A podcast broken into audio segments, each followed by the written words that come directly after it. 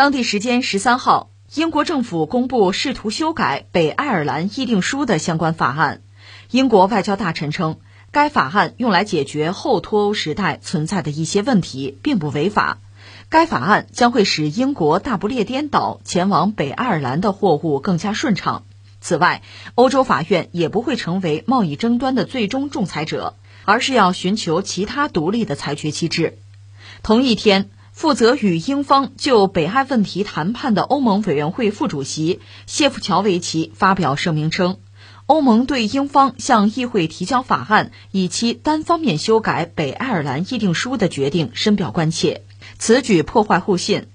谢夫乔维奇称，作为第一步，欧盟委员会将考虑重启针对英国政府的违约司法程序。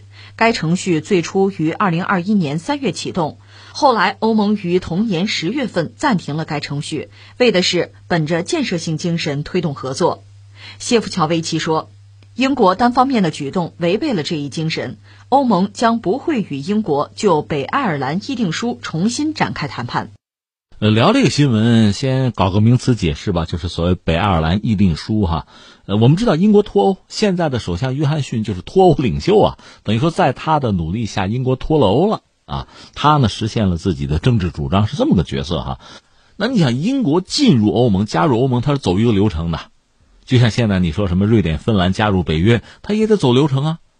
乌克兰想加入欧盟，也得走流程啊，这很复杂的，对吧？好不容易加入进去了，你说我退，我出来，那也得走流程，也得签一系列的协议，大家得商量啊。刚才我们讲，北爱尔兰议定书是英国脱欧协议的一部分。就是解决英国脱欧之后和欧盟之间的贸易安排，这里面最大的那个麻烦是什么呢？你看，呃，英国有一个这个大不列颠岛，那没得说啊，英国本土还有一个爱尔兰，这个爱尔兰岛呢，我们讲过，它分两块北爱尔兰呢，它是呃英国的一部分，而南边那个爱尔兰是一个独立的国家，但是南北其实都是爱尔兰。那你说他们为什么不是一个国家呢？那就是因为北边有六郡吧，他们信新教，就英国的那个新教啊，而南边信天主教，这是历史遗留问题吧？就是北爱尔兰也有一些人想着，我们能不能脱英啊？我们和爱尔兰组成一个独立的国家，典型的就是新芬党。新芬党现在在北爱呢，说了算了，大选胜了，所以这对英国来讲是一个巨大的压力或者威胁，就英国有可能再次分裂。就北爱尔兰要脱离英国，正是在这个背景之下，英国人想改一改之前和欧盟达成的那个协议——脱欧协议，就是北爱尔兰议定书。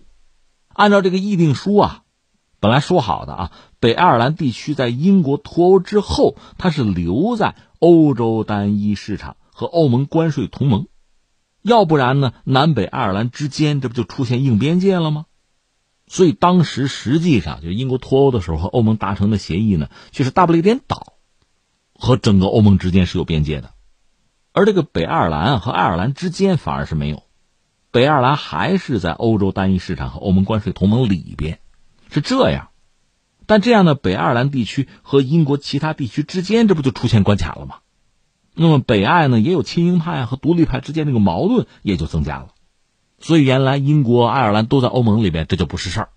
现在英国脱欧，为了脱欧捏着鼻子签这个北爱尔兰议定书，签也就签了。压垮骆驼的最后一根稻草，就是刚才我们说的新芬党，现在成了主流，在北爱尔兰说了算了。那亲英的力量就被削弱了。新芬党肯定是想搞独立公投啊，所以英国政府就是约翰逊首相这看到这个形势不对，说咱得改改，把原来呢那个北爱尔兰议定书我们要改。说到底要约束住北爱尔兰嘛，但是从欧盟来讲，我不管你那个，你已经签了约了，签了约就履约，你要不履约，当时我们怎么让你脱欧啊？你现在你说了不算数了，你现在要单方面的改，那就是说你说话不算数，这是个信誉问题啊，这是个信任问题啊。那你英国人这个事儿，你要是说了不算，别的呢，对吧？那么脱欧这个协议，一系列协议，那怎么办？都是为自己考虑。欧盟也会啊，就会出现这么个局面嘛。那现在欧盟实际上就将了英国人一军儿，英国人当然就讲我们这个合法的没有问题，他讲这些东西。但是欧盟会认吗？这是英国现在遇到的很棘手的一个事情吧。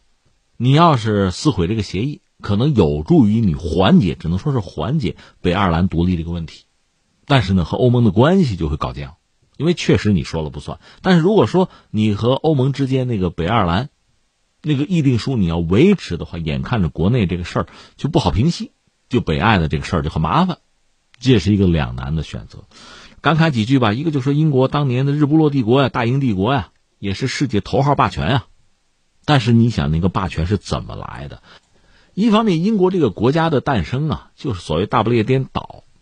这里面还有个苏格兰的问题，人家还不服呢，让旁边那爱尔兰岛你抢了，甚至利用自己在这个工业革命之中的先发的优势，在全球搞了那么多殖民地，但是逐渐的这个国家衰落了，只是它本身软着陆没有像当年的奥匈帝国、什么奥斯曼土耳其啊碎的那么惨，但是你国力确实衰落了。今天你说谋求经济社会的发展难度很大。而且英国现在，你看从战略上讲，紧随着美国，有点狐假虎威的意思吧？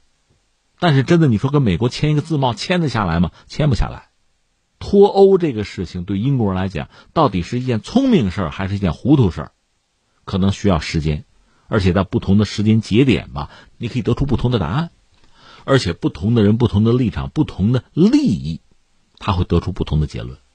而且很多事情未必是你能预料、预想得到。你比如俄乌战争。